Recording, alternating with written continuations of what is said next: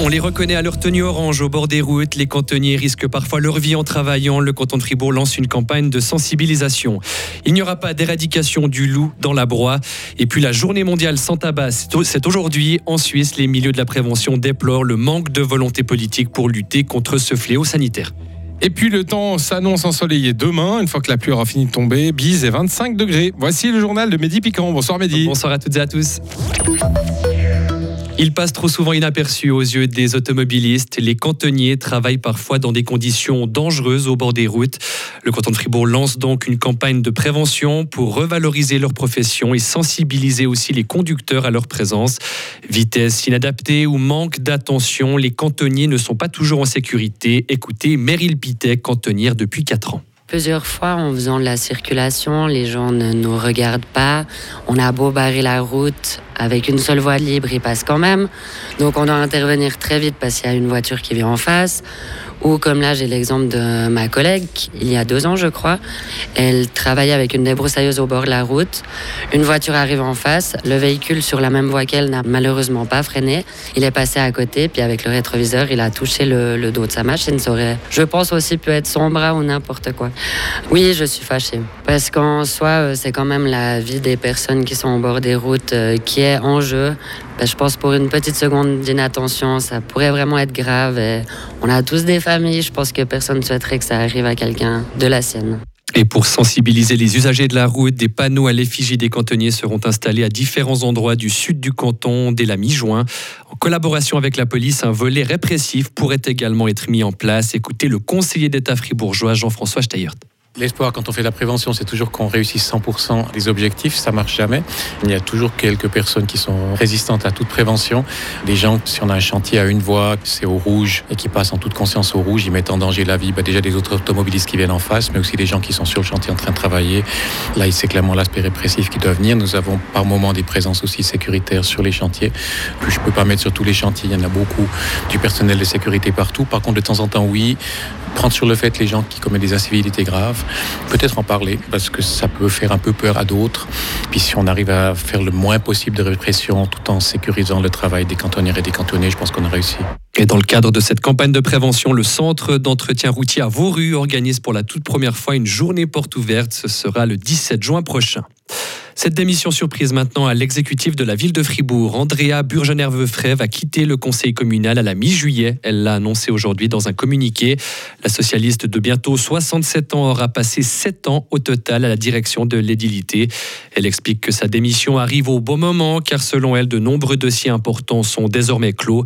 Son successeur est déjà connu. Il s'agit du vient ensuite Elias Moussa, avocat de 38 ans et député au Grand Conseil. Le loup ne sera pas éradiqué dans la broie. Le Conseil d'État fribourgeois répond aujourd'hui négativement à la pétition qui avait été déposée en mars dernier par plus de 600 personnes. Il rappelle que cette demande est illégale car il s'agit d'une espèce protégée au niveau national. Le gouvernement estime encore que le loup n'est pas une menace pour l'être humain.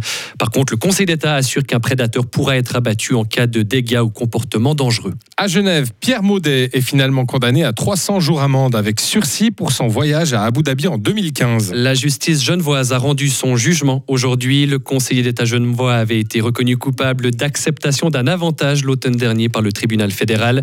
Le TF qui avait chargé la justice genevoise de fixer la peine, ce qui est donc fait aujourd'hui. En plus des 300 jours amende avec un sursis de deux ans, Pierre Maudet devra aussi verser un montant de 50 000 francs au canton de Genève. Cultiver de la nourriture et pas du tabac. Le slogan de la journée mondiale sans tabac qui se tient aujourd'hui en Suisse, il est la première cause de mortalité évitable. Chaque année, quelques 9500 personnes perdent la vie. Un quart de la population de 15 ans et plus fume aujourd'hui en Suisse.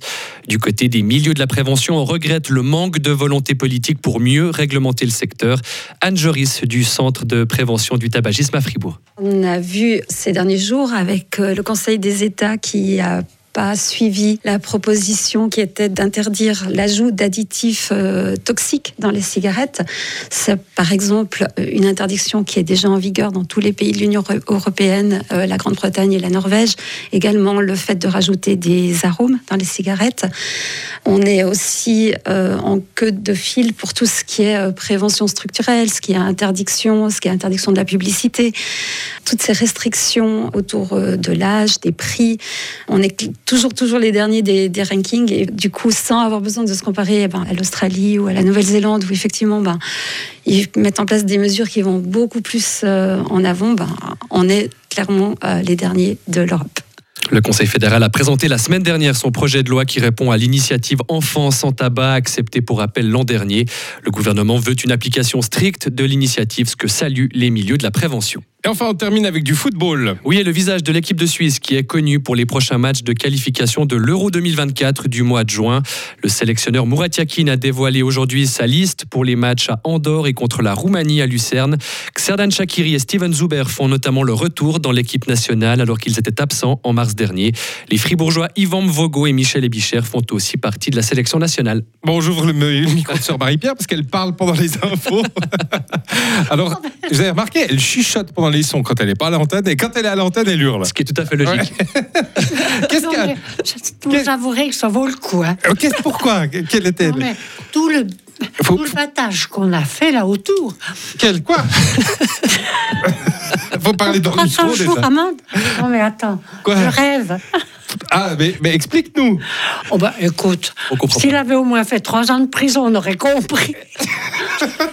mais alors, ah, elle n'en peut plus. Elle, elle, elle, ça l'a marqué. Alors, je suis vraiment.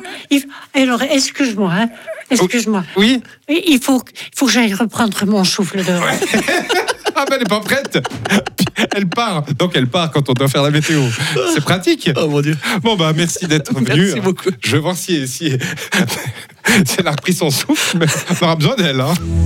Retrouvez toute l'info sur frappe et frappe.ch.